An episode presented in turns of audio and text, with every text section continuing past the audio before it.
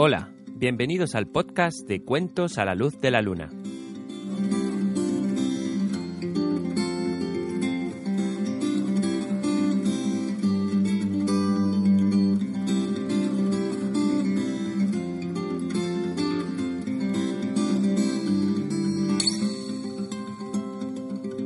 ¿Cómo estás? En el bosque del León de Piedra nos reunimos cada dos semanas para escuchar las historias del fuego mágico.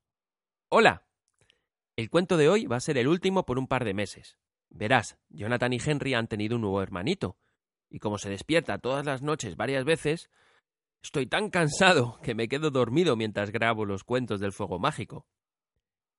En cuanto sea un poquito mayor y duerma mejor, volveré a grabarlos, ¿de acuerdo? Vale, pues ahora Efaisto también quiere decirte algo.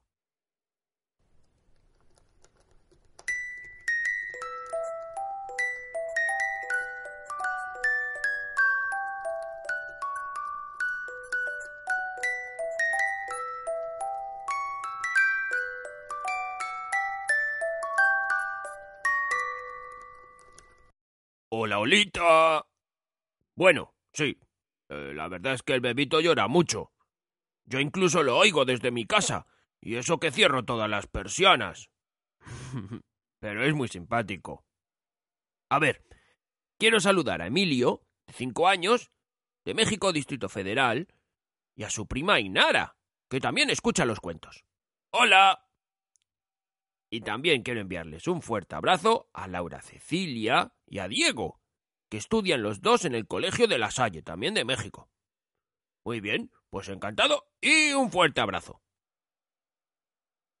Muy bien, yo también me quiero despedir por una temporada. Hasta la próxima.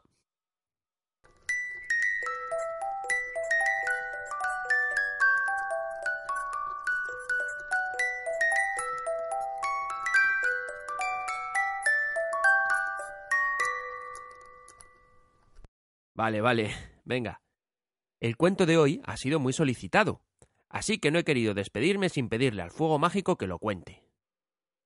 Ay, ay, ay, qué sueño. Bueno, ¿quieres escucharlo? Pues acércate un poquito más y escucha atentamente.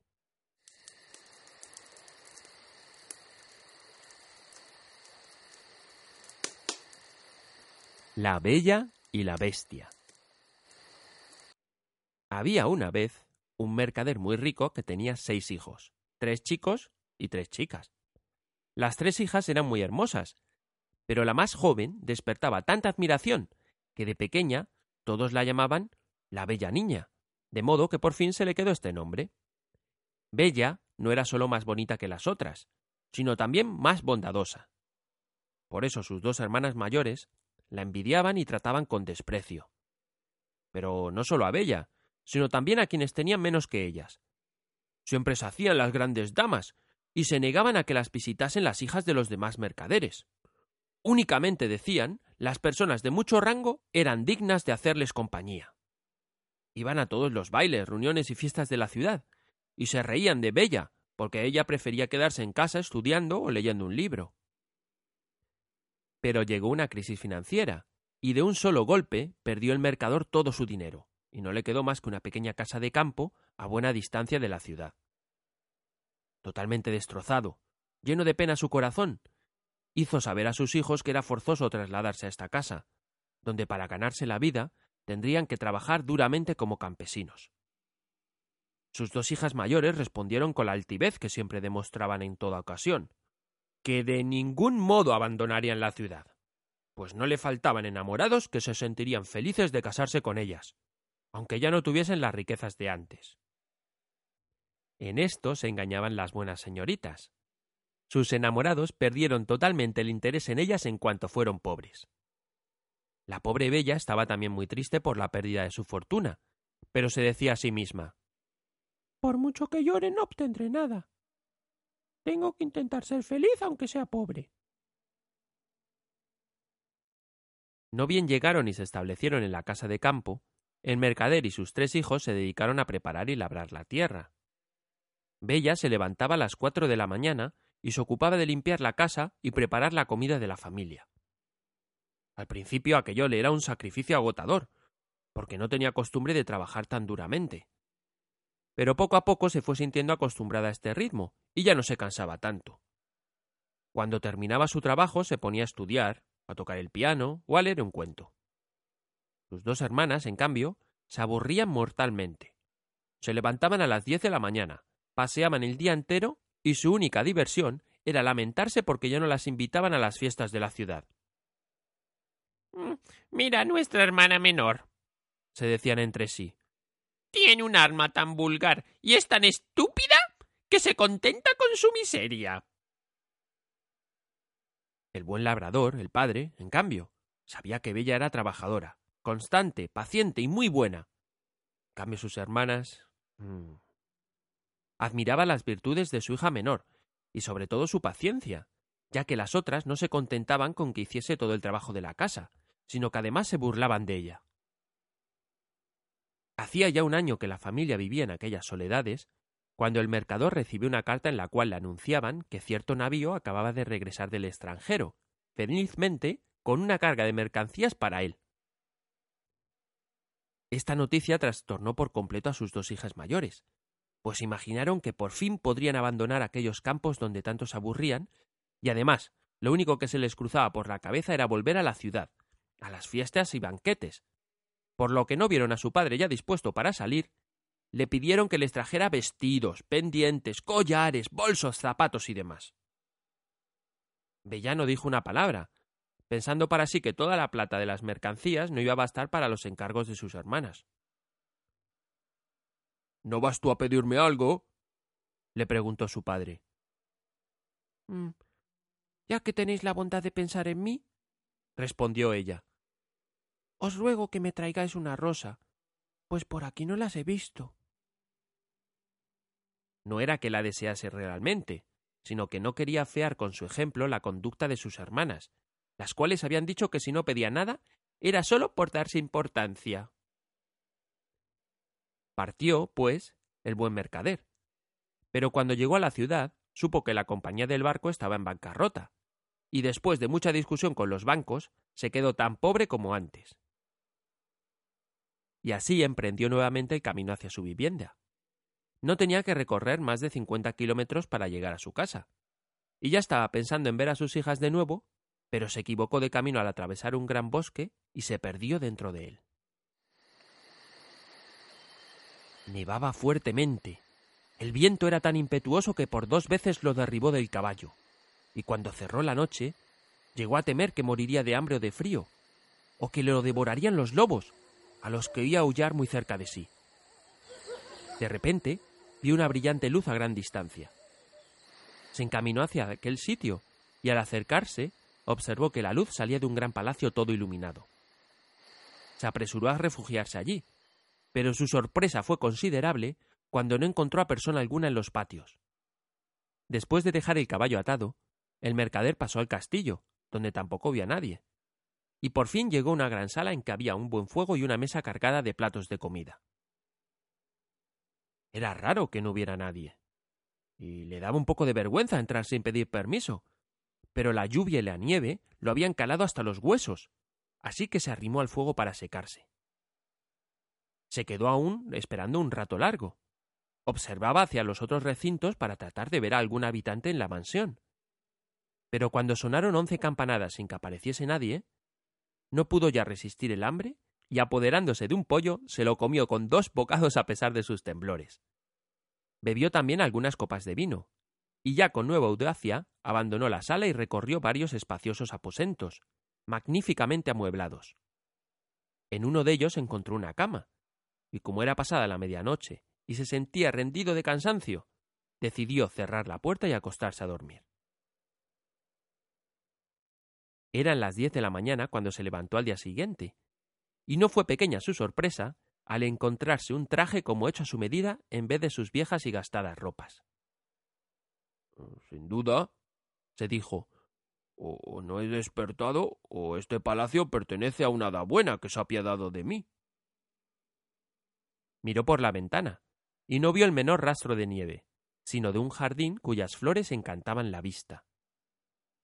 Entró luego en la estancia donde cenará la noche anterior, y halló que sobre una mesita lo aguardaba una taza de chocolate y unos churros. Os doy las gracias, señora Ada, dijo en alta voz, por haber tenido la bondad de albergarme en esta noche tan inhóspita y de pensar en mi desayuno. El buen hombre, después de tomarse el chocolate con churros, salió en busca de su caballo, y al pasar al lado de un rosal lleno de rosas blancas, recordó la petición de su hija Bella, y cortó una para llevársela. En el mismo momento se escuchó un gran estruendo, y vio que se dirigía hacia él una bestia tan horrenda que le faltó poco para caer desmayado. ¡Oh, ladrón! le dijo la bestia con una voz horrible. Yo te salvé la vida al recibirte y darte cobijo en mi palacio. Y tú cortas una de mis rosas, a las que amo sobre todo cuanto hay en el mundo. Será preciso que mueras a fin de reparar esta falta. El mercader se arrojó a sus pies, juntó las manos y rogó a la bestia. señor, perdóname. pues no creía ofenderte al tomar una rosa. Es para una de mis hijas, que, que me la había pedido. No me llames señor, sino bestia. No me gustan los halagos. Y sí que los hombres digan lo que sienten. Dices que tienes hijas. Estoy dispuesto a perdonarte con la condición de que una de ellas venga a morir en lugar tuyo. No me repliques, parte de inmediato. Y si tus hijas rehusan morir por ti, júrame que regresarás dentro de tres meses. No pensaba el buen hombre sacrificar una de sus hijas a tan horrendo monstruo, pero se dijo Al menos me queda el consuelo de darle un último abrazo. Juró, pues, que regresaría, y la bestia le dijo que podía partir cuando quisiera. Pero no quiero que te marches con las manos vacías. Vuelve a la estancia donde pasaste la noche. Allí encontrarás un gran cofre en el que pondrás cuando te plazca, y yo lo haré conducir a tu casa. Dicho esto, se retiró la bestia, y el hombre se dijo Si es preciso que muera, Tendré al menos el consuelo de que mis hijas no pasen hambre. Volvió, pues, a la estancia donde había dormido, y halló una gran cantidad de monedas de oro con las que llenó el cofre de que le hablara la bestia. Lo cerró, fue a las caballerizas en busca de su caballo y abandonó aquel palacio con una gran tristeza. Su caballo tomó por sí mismo una de las veredas que había en el bosque, y en unas pocas horas se halló de regreso en su pequeña granja se juntaron sus hijas en torno suyo, y lejos de alegrarse de verlas, el pobre mercader se echó a llorar angustiado mirándolas. Traía en la mano el ramo de rosas que había cortado para la bella, y al entregárselo le dijo Bella, toma estas rosas. Qué bien caro que me han costado. Y enseguida contó a su familia la horrible aventura que acababa de sucederle. Al oírlo, sus dos hijas mayores culparon de todo a Bella, que no había derramado una lágrima. ¡Mira lo que conduce el orgullo de esta reina cuaja! gritaban. ¿Por qué no pidió adornos como nosotras? Ah, no. La señorita tenía que ser distinta. Ella va a acusar la muerte de nuestro padre. Y sin embargo ni siquiera llora una lágrima. Mi llanto sería inútil, respondió Bella. ¿Por qué voy a llorar a nuestro padre si no es necesario que muera? Puesto que el monstruo ha dicho que una de nosotras puede morir en su lugar, yo me entregaré a su furia. No, hermana, dijeron sus tres hermanos. Tampoco es necesario que tú mueras. Nosotros buscaremos a ese monstruo y lo mataremos o pereceremos bajo sus golpes. No hay que soñar, hijos míos. El poderío de esa bestia es tal que no tengo ninguna esperanza de matarla. Me conmueve el buen corazón de Bella, pero jamás la expondré a la muerte. Soy viejo. Me queda poco tiempo de vida. Solo perderé unos cuantos años. Te aseguro, padre mío, que no irás sin mí a ese palacio. Tú no puedes impedirme que te siga. En parte, fui responsable de tu mala suerte. Prefiero que ese monstruo me devore a morirme de la pena y el remordimiento que me daría tu pérdida. Por más que razonaron con ella, no hubo forma de convencerla, y sus hermanas estaban encantadas, porque tenían unos celos terribles. El día en que partieron la bella y su padre, las dos perversas hermanas se frotaron los ojos con cebolla, para tener lágrimas con que llorarlos. Sus hermanos, en cambio, lloraron de veras, como también el mercader, y en toda la casa la única que no lloró fue Bella, pues no quería aumentar el dolor de los otros. Echó a andar el caballo hacia el palacio, y al caer la tarde apareció éste todo iluminado como la primera vez. El caballo se fue por sí solo a la caballeriza, y el buen hombre y su hija pasaron al gran salón, donde encontraron una mesa magníficamente servida en la que había dos cubiertos.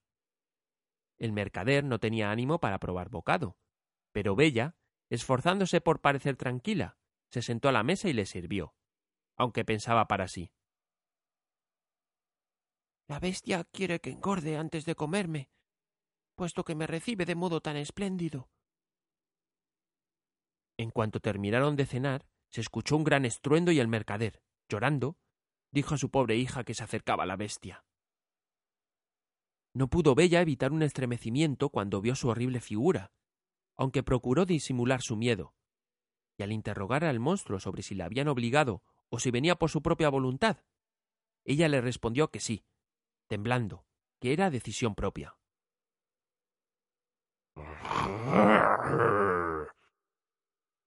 Eres muy buena, dijo la bestia. Y te lo agradezco mucho. Tú, buen hombre, partirás por la mañana y no sueñes jamás con regresar aquí. Nunca. Buenas noches, Bella. buenas noches, señor, respondió la muchacha. Y enseguida se retiró la bestia. Ah, hija mía, dijo el mercader, abrazando a Bella. Yo estoy casi muerto de espanto. Hazme caso y deja que me quede en tu sitio. No, padre, tú partirás por la mañana. Fueron después a acostarse, creyendo que no dormirían en toda la noche, mas sus ojos se cerraron apenas pusieron la cabeza en la almohada. Mientras dormía, vio Bella a una dama que le dijo Tu buen corazón me hace muy feliz, Bella. No ha de quedar sin recompensa esta buena acción de arriesgar tu vida por salvar la de tu padre. Bella le contó el sueño al buen hombre al despertarse, y aunque le sirvió de un tanto de consuelo, no alcanzó a evitar que se lamentara con grandes sollozos el momento de separarse de su querida hija. En cuanto se hubo marchado, se dirigió Bella a la gran sala y se echó a llorar.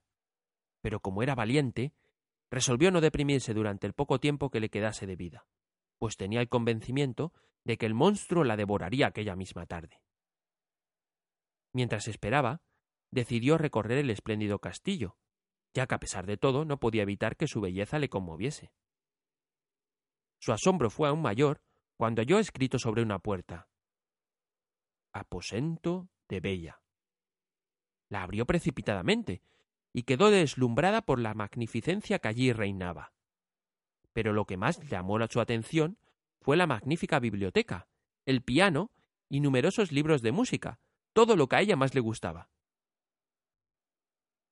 No quiere que esté triste, se dijo en voz baja, y añadió de inmediato para un solo día no me habría reunido tantas cosas. Este pensamiento reanimó su valor, y poco después, revisando la biblioteca, encontró un libro en el que parecía la siguiente inscripción en letras de oro. Disponed, ordenad, vos sois aquí la reina y señora. Ah. suspiró ella. Nada deseo sino ver a mi pobre padre, y saber qué está haciendo ahora. Había dicho estas palabras para sí misma. ¿Cuál no sería su asombro al volver los ojos a un gran espejo y ver allí su casa, a donde llegaba entonces su padre? Las dos hermanas mayores acudieron a recibirlo, y a pesar de los aspavientos que hacían para parecer afligidas, se les reflejaba en el rostro la satisfacción que sentían por la pérdida de su hermana, por haberse desprendido de la hermana que les hacía sombra con su belleza y bondad. Más tarde, al mediodía, halló la mesa servida, y mientras comía escuchó un exquisito concierto, aunque no vio a persona alguna. Esa tarde, cuando iba a sentarse a la mesa, oyó el estruendo que hacía la bestia al acercarse, y no pudo evitar un estremecimiento. Bella, le dijo el monstruo. ¿Permitirás que te mirase mientras comes? Vos sois el dueño de esta casa, respondió Bella temblando. No, no hay aquí otra dueña que tú. Si te molestara no tendrías más que pedirme que me fuese, y me marcharía enseguida. Pero dime, ¿no es cierto que me encuentras muy feo? Así es, pues no sé mentir. Pero en cambio creo que sois muy bueno. Tienes razón. Aunque yo no pueda juzgar mi fialdad, pues no soy más que una bestia. No se es una bestia cuando uno admite que es incapaz de juzgar sobre algo. Los necios no lo admitirían. Come, pues, y trata de pasarlo bien en tu casa, que todo cuanto hay aquí te pertenece, y me apenaría mucho que no estuvieses contenta. Sois muy bondadoso. Os aseguro que vuestro corazón me hace feliz. Cuando pienso en ello no me parecéis tan feo. Oh, señora. Tengo un buen corazón, pero no soy más que una bestia. Hay muchos hombres más bestiales que vos. Bella, que ya apenas le tenía miedo, comió con buen apetito, pero creyó morirse de pavor cuando el monstruo le dijo Bella. ¿Querría ser mi esposa? Largo rato permaneció la muchacha sin responderle, ya que temía despertar su cólera si rehusaba, y por último le dijo, estremeciéndose No, bestia. Quiso suspirar al oírla el pobre monstruo, pero de su pecho no salió más que un silbido tan espantoso que hizo retemblar el palacio entero. Sin embargo, Bella se tranquilizó enseguida, pues la bestia le dijo tristemente Buenas noches, entonces, Bella. Y salió de la sala volviéndose varias veces a mirarla por última vez. Al quedarse sola, Bella sintió una gran compasión por esta pobre bestia. Ah, qué pena, se dijo, que siendo tan bueno sea tan feo. Tres apacibles meses pasó Bella en el castillo. Todas las tardes la bestia la visitaba, y la entretenía, y observaba mientras comía. Cada día Bella encontraba en el monstruo nuevas bondades, y la costumbre de verlo la había habituado tanto a su fealdad que, lejos de temer del momento de su visita, miraba con frecuencia al reloj para ver si eran las nueve, ya que la bestia jamás dejaba de presentarse a esa hora. Solo había una cosa que la penaba, y era que la bestia, cotidianamente antes de retirarse, le preguntaba cada noche si quería ser su esposa, y cuando ella rehusaba, parecía traspasado de dolor. Un día le dijo Mucha pena me dais, bestia.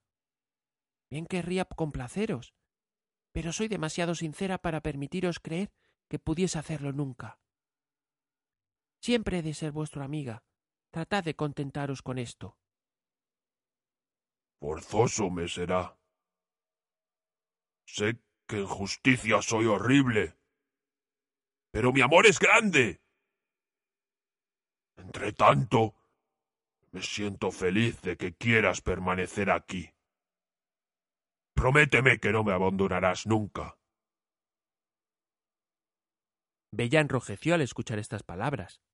Había visto en el espejo que su padre estaba enfermo y deseaba volverlo a ver. Yo podría prometeros que no os abandonaría nunca, si no fuese porque tengo tantas ansias de ver a mi padre, que me moriré de dolor si me negáis este gusto. Antes prefiero yo morirme que causarte el pesar más pequeño. Te enviaré a casa de tu padre, y mientras estés allí, morirá tu bestia de pena. Oh, no. respondió la bella llorando. Os quiero demasiado para tolerarlo. Prometo regresar dentro de ocho días. Me habéis hecho ver que mis hermanas están casadas y mis hermanos en el ejército. Pero mi padre se ha quedado solo. Permitirme que pase una semana en su compañía. Mañana estarás con él. Pero acuérdate de tu promesa, Bella. Cuando quieras regresar no tienes más que poner tu sortija sobre la mesa a la hora del sueño. Adiós. La bestia suspiró, según su costumbre, al decir estas palabras, y Bella se acostó con la tristeza de verlo tan apesumbrado. Cuando despertó a la mañana siguiente, se hallaba en casa de su padre. Sonó a poco una campanilla que estaba junto a la cama, y apareció la sirvienta, que dio un gran grito al verla.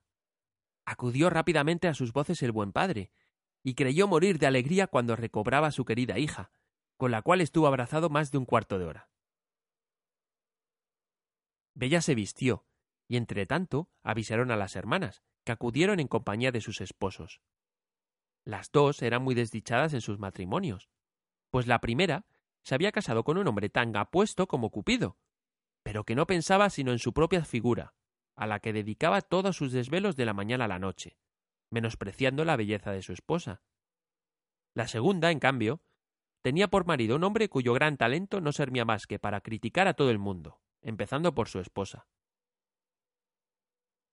Cuando vieron a Bella ataviada como una princesa, y más hermosa que la luz del día, las dos creyeron morir de dolor y envidia. Hermana, dijo la mayor, se me ocurre una idea. Tratemos de retenerla aquí más de ocho días. Esa estúpida bestia pensará entonces que ha roto su palabra y quizás la devore. Hmm. Sí, Tienes razón, hermana mía, respondió la otra. Y para conseguirlo, la llenaremos de halagos. Y tomada esta resolución, volvieron a subir y dieron a su hermana tantas pruebas de cariño que Bella lloraba de felicidad. Al concluirse el plazo, comenzaron a arrancarse los cabellos y a dar tales muestras de aflicción por su partida que Bella prometió quedarse otros ocho días. Sin embargo, Bella se reprochaba el pesar que así causaba su pobre monstruo, a quien amaba de todo corazón, y se entristecía de no verlo. La décima noche que estuvo en casa de su padre, soñó que se hallaba en el jardín del castillo, y que veía a la bestia, inerte sobre la hierba, a punto de morir. Despertó sobresaltada, con los ojos llenos de lágrimas. No soy yo bien perversa, se dijo, pues le causo tanto pesar cuando de tal modo me quiere. ¿Tiene acaso culpa de su fealdad? Su buen corazón importa más que todo. Con estas palabras la bella se levantó, puso su sortija sobre la mesa y volvió a acostarse. Apenas se tendió sobre la cama se quedó dormida, y al despertarse a la mañana siguiente vio con alegría que se hallaba en el castillo de la bestia. Se vistió con todo esplendor por darle gusto, y creyó morir de impaciencia en espera de que fuesen las nueve de la noche. Pero el monstruo no apareció al dar el reloj la hora. Creyó entonces que le habría causado la muerte, y exhalando profundos suspiros, a punto de desesperarse, recorrió Bella el castillo entero, buscando inútilmente por todas partes. Recordó entonces su sueño, y corrió por el jardín hacia el estanque junto al cual lo viera en sueños. Allí encontró a la pobre bestia sobre la hierba, perdido el conocimiento, y pensó que había muerto. Sin el menor asomo de horror, se dejó caer a su lado, y al sentir que aún le latía el corazón, tomó un poco de agua del estanque y le roció la cabeza. La bestia abrió los ojos y le dijo a Bella Olvidaste tu promesa, y el dolor de haberte perdido me llevó a dejarme morir de hambre. Pero ahora moriré contento, pues tuve la dicha de verte una vez más. No, no, no, mi querida bestia, no vas a morirte, sino que vivirás para ser mi esposo. ¿Quieres casarte conmigo? Ah, yo creía que solo te tenía amistad, pero el dolor que he sentido me ha hecho ver que no podría vivir sin verte. Apenas había pronunciado estas palabras Bella vio que todo el palacio se iluminaba con luces resplandecientes. Fuegos artificiales, música. Todo era anuncio de una gran fiesta. Pero ninguna de estas bellezas logró distraerla, y se volvió hacia su querido monstruo. ¿Cuál no sería su sorpresa? La bestia había desaparecido, y en su lugar había un príncipe más hermoso que el amor, que le daba las gracias por haber puesto fin a su encantamiento. Aunque este príncipe mereciese toda su atención, no pudo dejar de preguntarle dónde estaba la bestia. Aquí, a tus pies, le dijo el príncipe. Una hada maligna me ordenó a permanecer bajo esa figura, hasta que alguna bella joven consintiera en casarse conmigo. En todo el mundo, tú solo has sido capaz de conmoverte por la bondad de mi corazón. Ni aun ofreciéndote mi corona podría demostrarte la gratitud que te guardo y nunca podré pagar la deuda que he contraído contigo. Bella, agradablemente sorprendida, tendió su mano al hermoso príncipe para que se levantase. Se encaminaron después al castillo, y la joven creyó morir de dicha cuando encontró en el gran salón a su padre y a toda su familia, a quienes la hermosa dama que viera en sueños había traído hasta allí. Bella, le dijo esta dama, que era una hada poderosa. Ven a recibir el premio de tu buena elección. Vas a ser una gran reina. Yo espero que tus virtudes no se desvanecerán en el trono. Y en cuanto a vosotras, señoras, agregó el hada, dirigiéndose a sus hermanas, conozco vuestro corazón y toda la malicia que encierra. Convertíos en estatuas, pero conservad vuestra razón adentro de la piedra que va a envolveros. Estaréis a la puerta del palacio de vuestra hermana, y no os pongo otra pena que la de ser testigos de su felicidad. En este punto, dio el hada un golpe en el suelo con una varita y transportó a cuantos estaban en la sala al reino del príncipe. Sus súbditos lo recibieron con júbilo, y al poco se celebraron sus bodas con Bella, quien vivió junto a él muy largos años en una felicidad perfecta, pues estaba fundada en la virtud. Colorín colorado, este cuento se ha acabado, y el tuyo no ha comenzado.